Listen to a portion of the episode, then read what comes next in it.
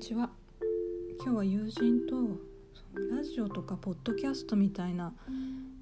耳から入るメディアって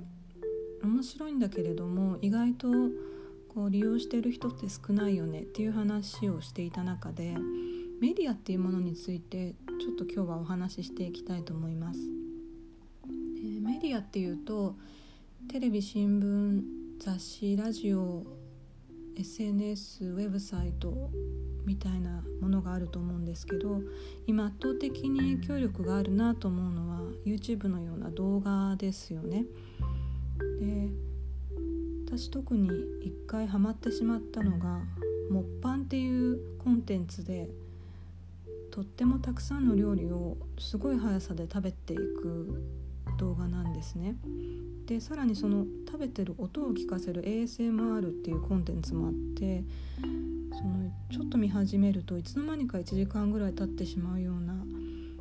どこかこう中毒性のあるようなコンテンツで自分でも驚いてしまったんですけれども、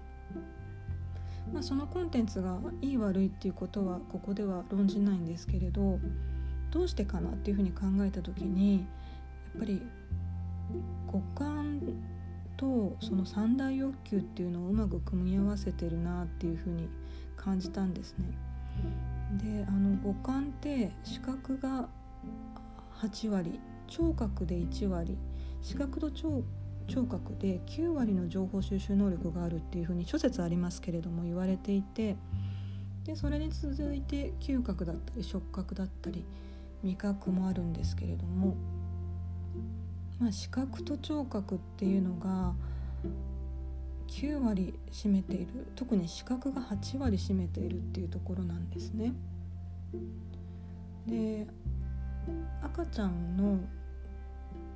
五感がどういうふうに発達するのかなっていうのを考えた時にお母さんのお腹の中で触覚だったり聴覚だったり、まあ、嗅覚も発達するっていうふうに言われていて視覚っては最後なんですよね。でそれだけおそらくなんですけど視覚が刺激が強いので、まあ、少しずつ段階的に与えていくっていう機能が人間に備わってるんじゃないかなと思うんです。であのアイルベーダでは体に取り入れるものっていうのは五感から取り入れるもの全てっていうふうに言われてるんですね。で私たちこう体調が悪いと何食べたかなみたいなことをまず考えると思うんですけど、まあ、食べ物もそうなんですけど視覚からいろんなエネルギーを感情も含めて取り入れてると思うんですね。であのー、視覚をどんな風に一日の中で使ってるかっていうことを考えて少し視覚から得てる情報を減らしたりしてみると生活の質っていうのが随分変わるんじゃないかなっていうふうにそのメディアについて考えた時にあの得た結論なん今のところの結論なんですけれども口から何かものを食べている時でさえその視覚とか聴覚の影響っていうのは結構あるんじゃないかなっていうふうに考えてます。なので瞑想も目を閉じるんですけれどもあの体験っていうのは本当に自分の内省していくにはとってもいい手段だと思うんですが一度皆さんも